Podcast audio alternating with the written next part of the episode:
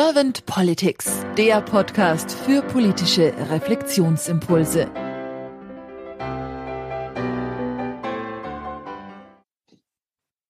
Herzlich willkommen zu einem neuen Podcast von Servant Politics. Mein Name ist Claudia Lutschewitz und ich spreche heute mit Dr. Rainer Sontheimer. Guten Morgen, Herr Sontheimer. Guten Morgen aus München. Herr Dr. Sontheimer, Sie sind Politikbeobachter und Berater und auf der anderen Seite Rocksoziologe. Das fand ich schon mal sehr spannend. Und ich glaube, in diesem Zusammenhang bin ich auch auf Sie aufmerksam geworden, weil ich gedacht habe, der schreibt ganz interessante Dinge. Den holst du dir mal in einem Podcast. Jetzt bin ich sehr gespannt auf Ihre Impulse und Ihre Gedanken zur Politik der Zukunft. Und wenn Sie keine weiteren Fragen haben, dann würde ich gleich mit meiner ersten Frage starten. Sehr gerne. Bereit, wenn Sie es sind. Ja, sehr gerne. Herr Dr. Sontheimer, wenn Sie an Politik denken, was ist so für Sie das große Ganze oder die Aufgabe von Politik?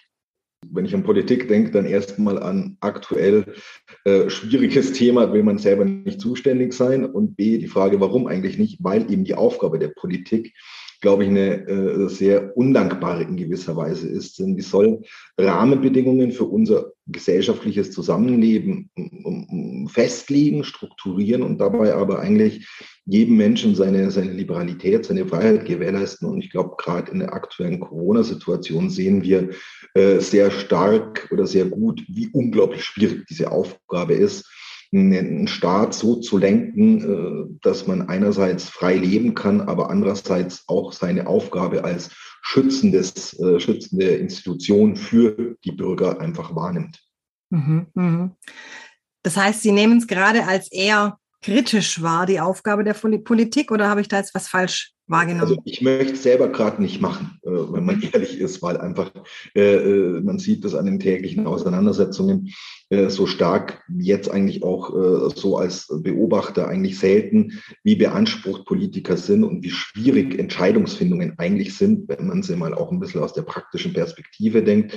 Wir urteilen ja immer sehr leicht über Politik und über Politiker, aber ich glaube, die Pandemie zeigt gerade, dass das wirklich nicht so leicht ist und dass es sich auch die Politiker, egal welcher Couleur, eigentlich nicht einfach machen. Was würden Sie sich denn wünschen für die Politik? der Zukunft, wenn Sie das mal so reflektieren? Was denken Sie, was, was wären da für Entwicklungsmöglichkeiten oder Wünsche von Ihrer Seite?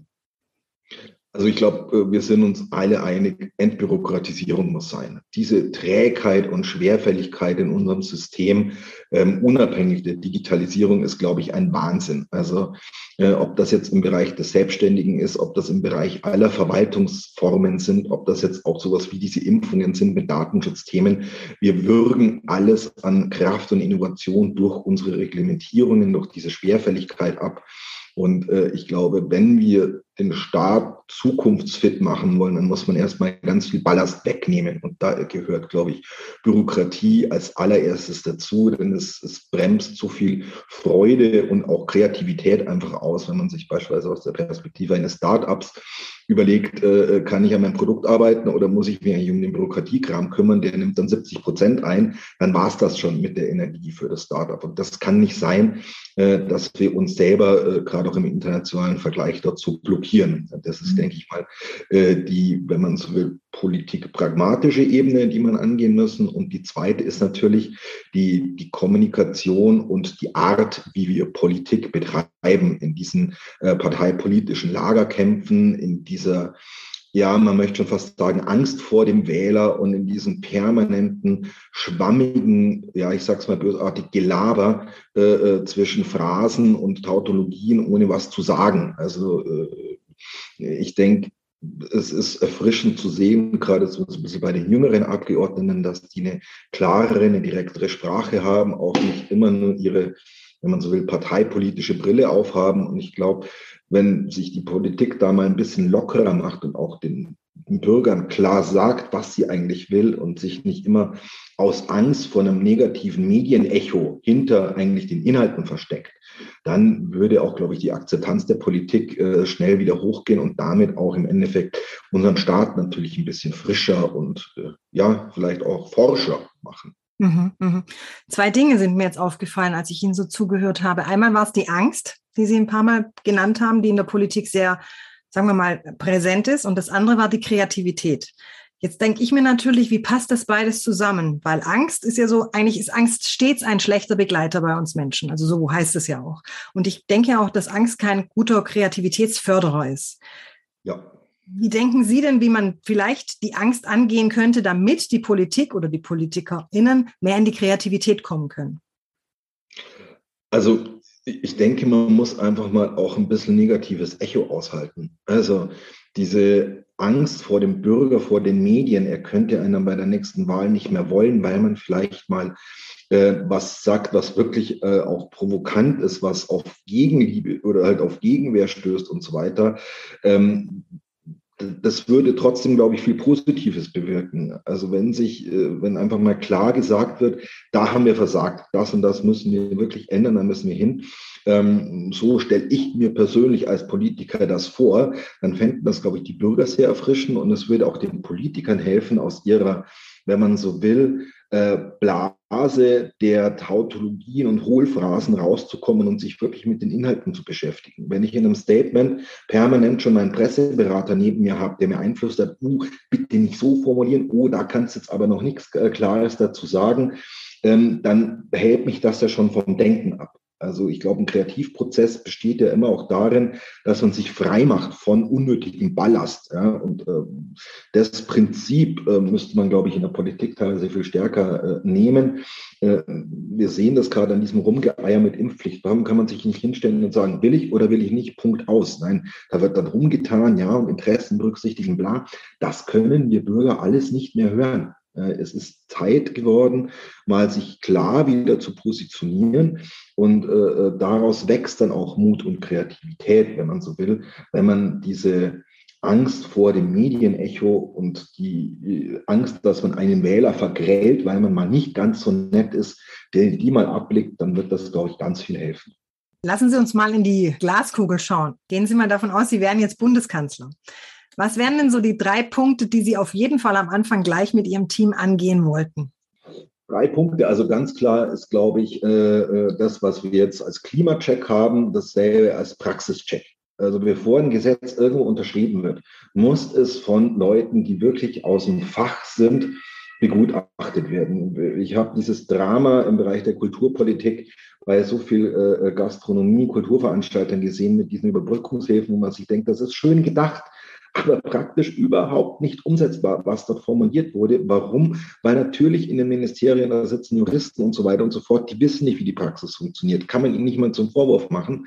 Aber dadurch hängt natürlich viel. Also Praxischeck, äh, sprich, ist das Gesetz wirklich umsetzbar äh, ähm, und für die Menschen eher eine Erleichterung in ihrem Alltag oder auch nicht. Ähm, das ist, glaube ich, Nummer eins.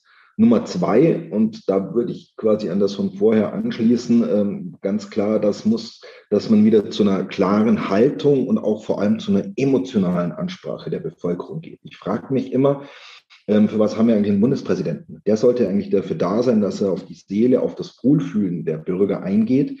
Ähm, das vermisse ich ein bisschen bei unserem aktuellen Bundespräsidenten, aber das vermisse ich auch von der Kanzlerin oder vom Kanzler zukünftig. Also warum nicht den Bürgern mal wirklich mit Empathie äh, begegnen, den Bürger wirklich ernst nehmen und ihm auch zeigen, man ist besorgt oder nicht. Äh, ich habe das Gefühl, die Politiker haben als erstes immer in den Presseschulungen gelernt, ja, keine Emotion zeigen.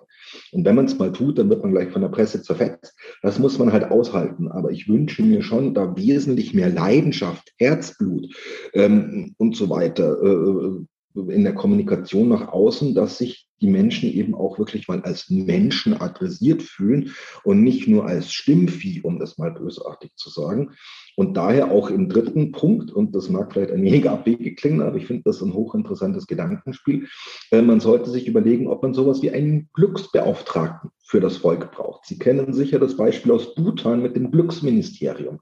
Mhm. Warum nicht sowas? Ich habe im Bereich der Lebenskunstphilosophie promoviert und immer wieder stellen wir ja fest, viele Fragen, die Politik löst, zielen eigentlich darauf ab, welchen Lebensentwurf die Menschen haben, wie Menschen leben wollen.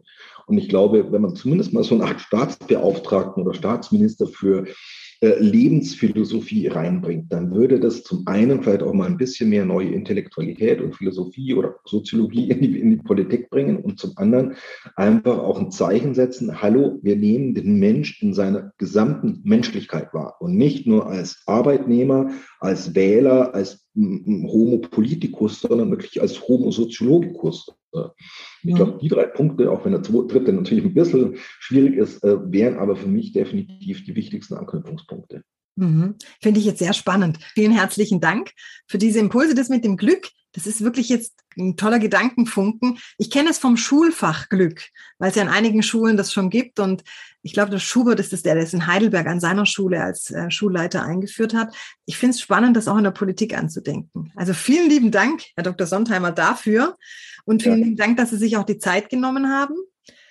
Ja, jetzt bleibt es mir nur noch Ihnen einen schönen Tag zu wünschen und zu sagen, ja, ich freue mich auf ein weiteres Gespräch mit Ihnen. Es war schon sehr impulsgebend. Dankeschön. Vielen Dank. Servant Politics gibt's auf Spotify, Apple Podcasts und überall, wo es Podcasts gibt. Abonniert uns gerne und hinterlasst uns eine Bewertung. Servant Politics, der Podcast für politische Reflexionsimpulse.